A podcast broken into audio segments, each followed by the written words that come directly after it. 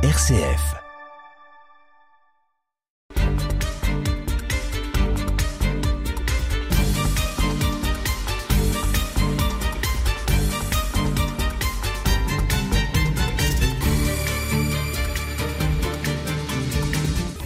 Dans le cadre de la Maison Saint-Joseph, intéressons-nous maintenant aux orphelines qui sont reçues à partir de l'âge de 12 ans, mais le plus souvent de 14 ans, et à qui sont donnés des cours de couture. Elles figurent sur les listes nominatives comme apprentis. Elles sont 65 en 1876. Ce nombre élevé est sans doute la conséquence de la guerre de 1870 et de la Commune de Paris. Car on a des orphelines originaires de la capitale et de sa banlieue. En 1881, elles sont 43. 36 cinq ans plus tard. Puis 45 en 1891, 50 en 1896, 40 en 1901, 33 en 1906 et 41 en 1911. Pour cette dernière, la moitié vient de Paris. Mais l'orphelinat disparaît au profit d'une école ménagère qui porte le nom de Jeanne d'Arc en 1920. Si vous regardez d'ailleurs sur la maison du 1 rue Saint-Joseph, c'est encore école ménagère. L'enseignement ménager a fait l'objet de travaux récents, et je vais en parler bientôt. Il vise à former de futures mères de famille dans tous les domaines de leur activité qui est important, et pas seulement strictement ménager. L'établissement de Somsuip accompagne cette transformation en devenant une école de plein air qui est utilisée pour des sessions de formation appelées les semaines ménagères, destinées à celles qui se destinent à une vie dans le cadre d'une exploitation agricole.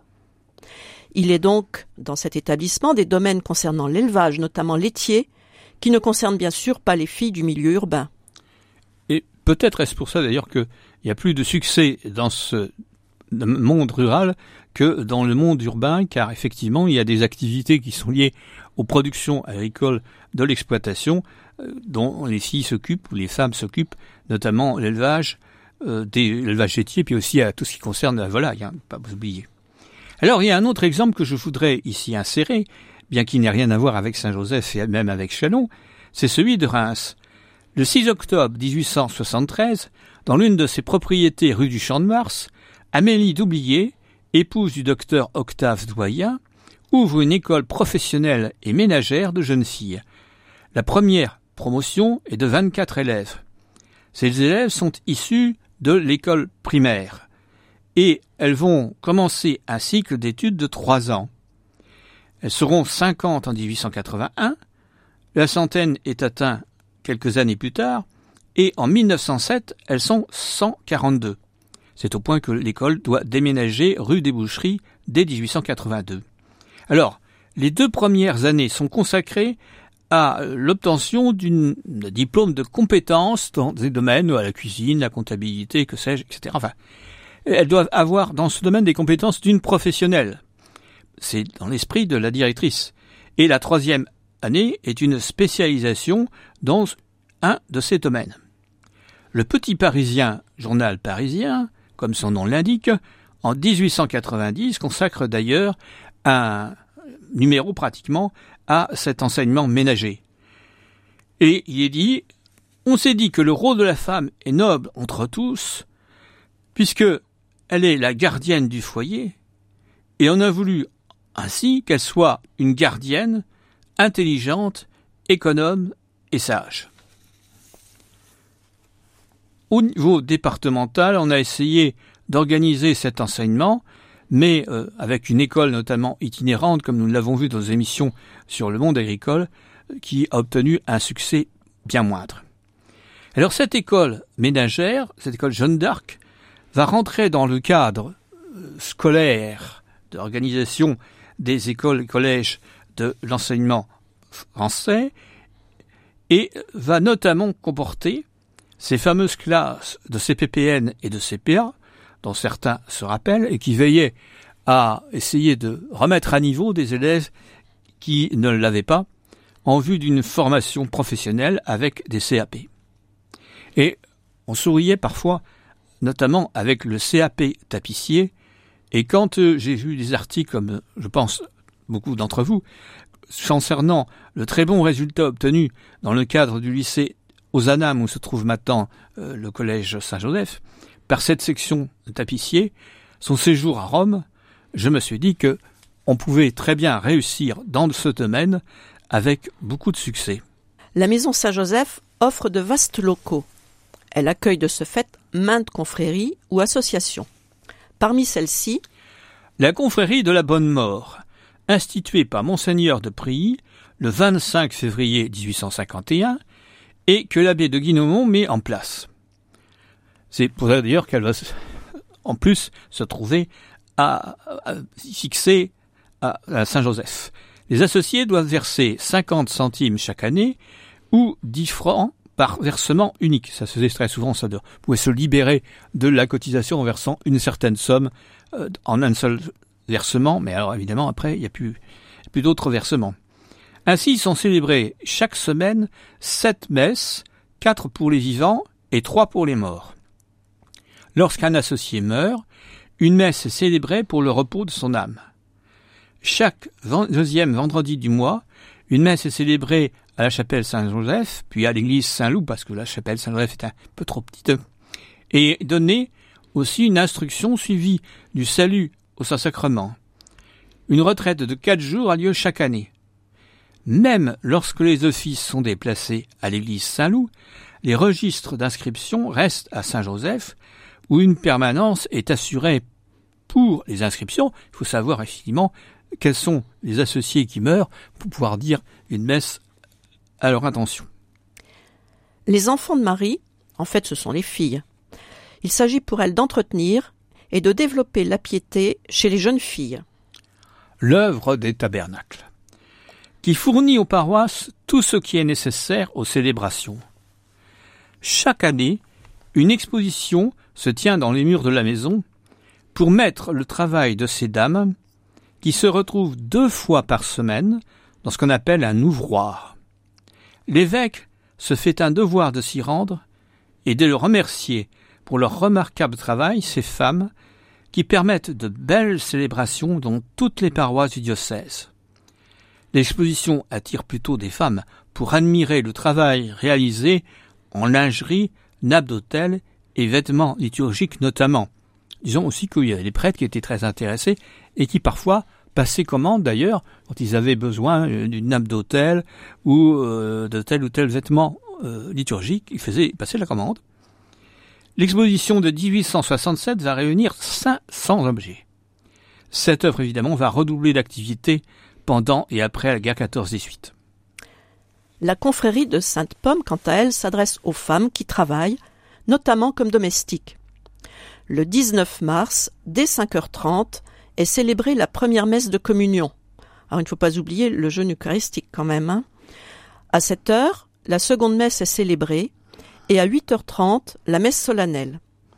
À 14h30, après les vêpres, suivi de l'instruction, une procession est organisée dans les jardins et le soir, à 17h45, c'est le salut de Sainte-Pomme. Par la suite viennent les mouvements d'action catholique. La maison accueille les jeunes filles et d'abord le monde rural plus actif parce que plus nombreux. On trouve par exemple une semeuse, comme on disait pour ces membres de ce qui n'était pas encore la jeunesse agricole chrétienne, au secrétariat de Saint-Joseph.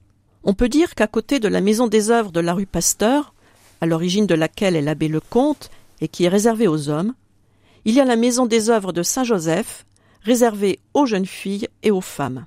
En 1890, Monseigneur Sourieux, alors évêque de Châlons, procède à la consécration de la chapelle et de son hôtel. Il répondait ainsi à la demande de mademoiselle Lemaître dont nous avons déjà parlé. La veille du jour de la consécration, les vicaires généraux ont reconnu les reliques de Paul Miki, Jean de Gatos et Jacques Kissaï, crucifiés en février 1597 face à la mer à Nagasaki. Il y a également des reliques de Saint Charles Borromée. Ces reliques ont été enfermées dans une boîte d'argent. Ayant recueilli les reliques le lendemain et chanté les psaumes de pénitence, Monseigneur se dirige vers la porte de la chapelle qu'il donne sur le cloître.